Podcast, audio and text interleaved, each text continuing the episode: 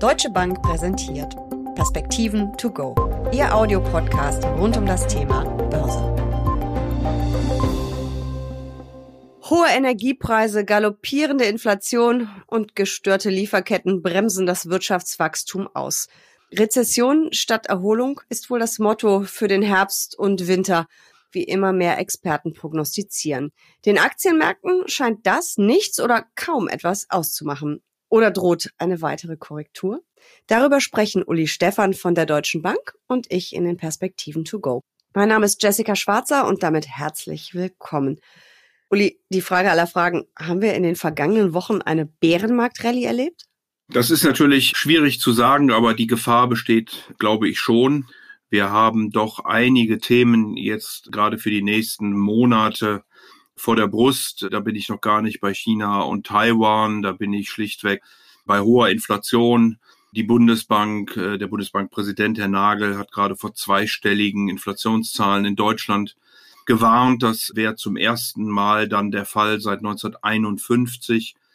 In Großbritannien erwarten mittlerweile einzelne Ökonomen sogar 18 Prozent Inflation. In Amerika könnten wir den Höhepunkt überschritten haben, aber die Fed wird auch nicht nachlassen bei nur einem Datenpunkt. Dazu kommen diese galoppierenden Energie-, Strompreise.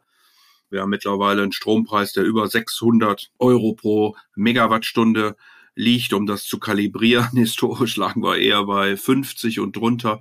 Also da ist schon einiges unterwegs, was die Stimmung durchaus dämpfen könnte.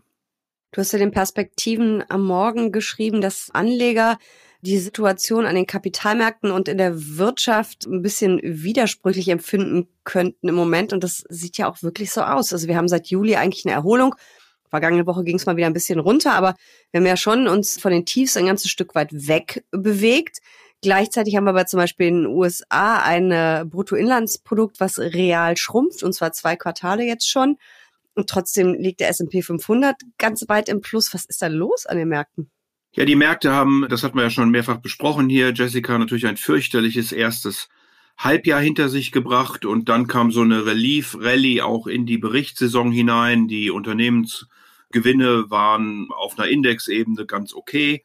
Da hat natürlich vor allen Dingen die Energie herausgestochen, aber wie gesagt, auf einer Indexebene war es dann ganz okay und auch andere Sektoren, die große Technologie hat ganz gut berichtet, die Banken waren noch ordentlich dabei und das hat dann die Märkte eben ein Stück weit beflügelt. Man hat dann gesehen, ja, die Konjunktur wird offensichtlich auch etwas schwächer und dann gab es Spekulationen, dass die Notenbanken möglicherweise weniger tun, pausieren oder sogar die Zinsen in 2023 wieder senken.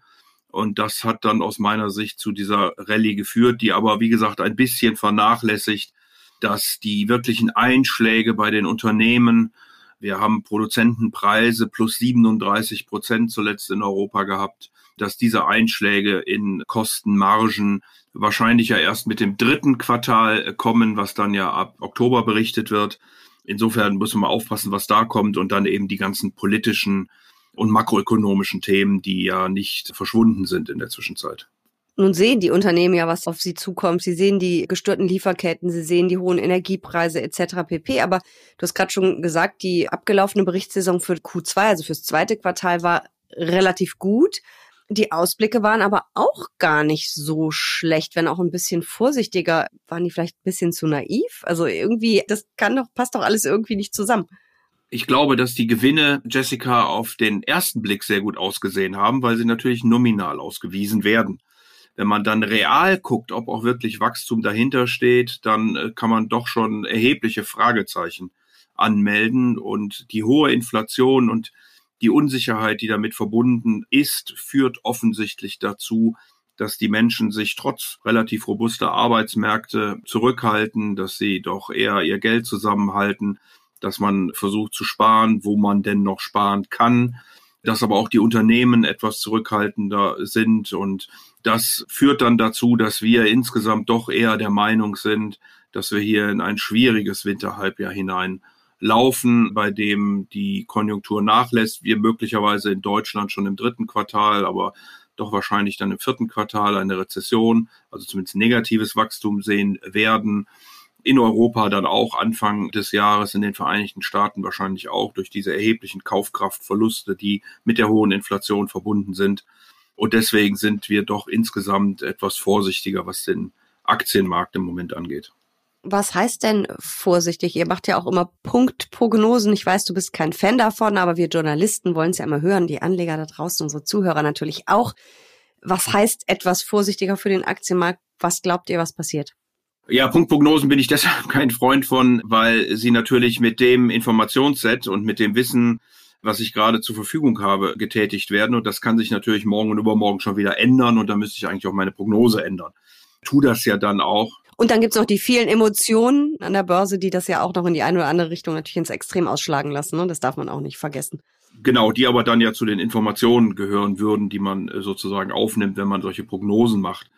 Aber sei es drum. Wir ja haben wieder jetzt beim CIO Day, das ist also immer die große Zusammenkunft in der Deutschen Bank, wo wir mit unseren Analysten rund um den Globus, den Volkswirten Themen diskutieren, die anstehen, natürlich auch dann die Kapitalmärkte. Und auf dem jetzigen, wie gesagt, Wissensset sind die Prognosen in zwölf Monaten zum Teil sogar unterhalb der Prognosen beziehungsweise der Kursstände, die wir im Moment haben. Der Hintergrund ist einfach, dass wir in das Winterhalbjahr hinein mit diesen schon genannten Problemen dann doch sehen, dass die Märkte vielleicht unter Druck kommen oder nicht vielleicht, sondern unter Druck kommen sollten und dann erst eine Erholung voraussichtlich im Frühjahr, Sommer des nächsten Jahres einsetzen wird. Also wir rechnen nicht auf der volkswirtschaftlichen Seite mit einem Absturz, so wie Corona oder die Finanzkrise oder ähnliches. Wir rechnen schon mit einer Rezession. Die muss gar nicht so sehr tief sein, aber das führt dann eben dazu, dass die Unternehmensgewinne voraussichtlich ein Stück weit zurückgehen und vor allen Dingen bei der momentan ohnehin vorhandenen Unsicherheit eben die Aktienmärkte wahrscheinlich auch negativ reagieren werden. Du sprichst immer von die Märkte, die Aktienmärkte. Gibt es denn da Unterschiede? Trifft es Europa vielleicht mehr, als es die USA trifft? War ja jetzt im ersten Halbjahr auch so, weil wir eben einfach viel näher am Ukraine-Krieg dranhängen. Kann man das irgendwie sagen? Asien, Europa, USA, wen es wahrscheinlich, es ist ja eine Prognose, besonders treffen wird und wer vielleicht glimpflicher davon kommt, auch mit Blick eben dann auf die Börsenkurse? Ja, also es ist tatsächlich so gewesen, dass Europa im ersten Halbjahr sogar etwas besser abgeschlossen hat als die Vereinigten Staaten, weil dort natürlich über Zinserhöhungen sehr viel intensiver diskutiert wurde und damit die Konjunktur in Frage gestellt äh, worden ist in Europa, ging das ja dann los natürlich mit dem Angriff Russlands auf die Ukraine und im Folgenden. Aber insgesamt ist der Aktienmarkt sogar besser gewesen. Wir befürchten, dass das sich im zweiten Halbjahr tatsächlich drehen kann, dass eben Europa aufgrund dieser Nähe des Konfliktes plus der damit verbundenen Einschränkungen der Energielieferungen, der extrem steigenden Preise für Öl, vor allen Dingen aber für Gas, für Strom schon in Mitleidenschaft gezogen werden. Und deswegen sind wir insbesondere in Europa sehr vorsichtig. Optisch, um das noch zu sagen, wirkt der DAX billig. Wenn man so einen fairen Wert nimmt, ist der DAX wahrscheinlich so rund 20 Prozent unterbewertet.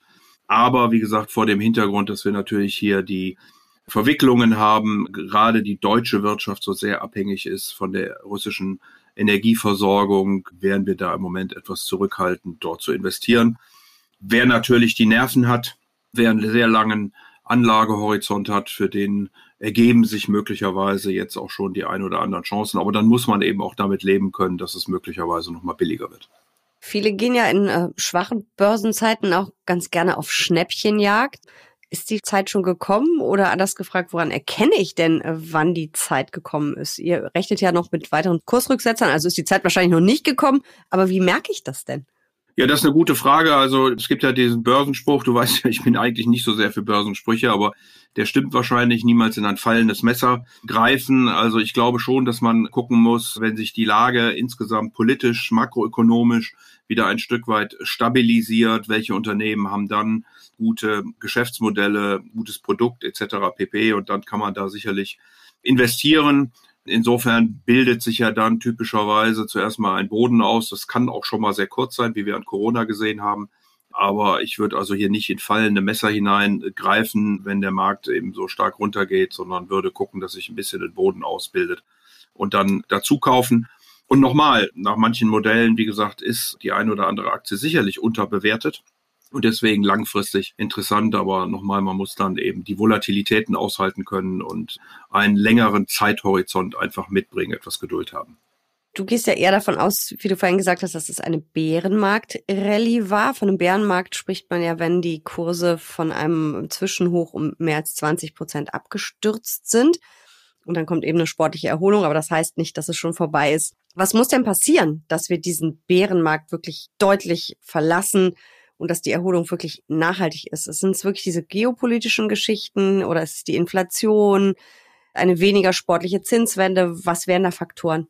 wir haben natürlich ein multiples Problem oder multiple Probleme, wenn man so sagen will. Wir haben eben Notenbanken, die in einer sehr schwierigen Situation sind, wo das Wachstum nachlässt und gleichzeitig die Inflation aber extrem hoch ist, wo sie nach ihrem Mandat jetzt eigentlich gegen die Inflation vorgehen müsste und dann die Wirtschaft weiter gefährdet. Wir haben aber auf der Angebotsseite die schon von dir angesprochenen Lieferkettenprobleme immer mal wieder in China, Covid mit den entsprechenden Problemen, wie gesagt, die für Produktion und auch für Transport dann damit verbunden sind. Wir haben aber vor allen Dingen den Ukraine-Krieg, der eben die Energiepreise hier treibt, wirkt dann natürlich wieder auf die Inflation.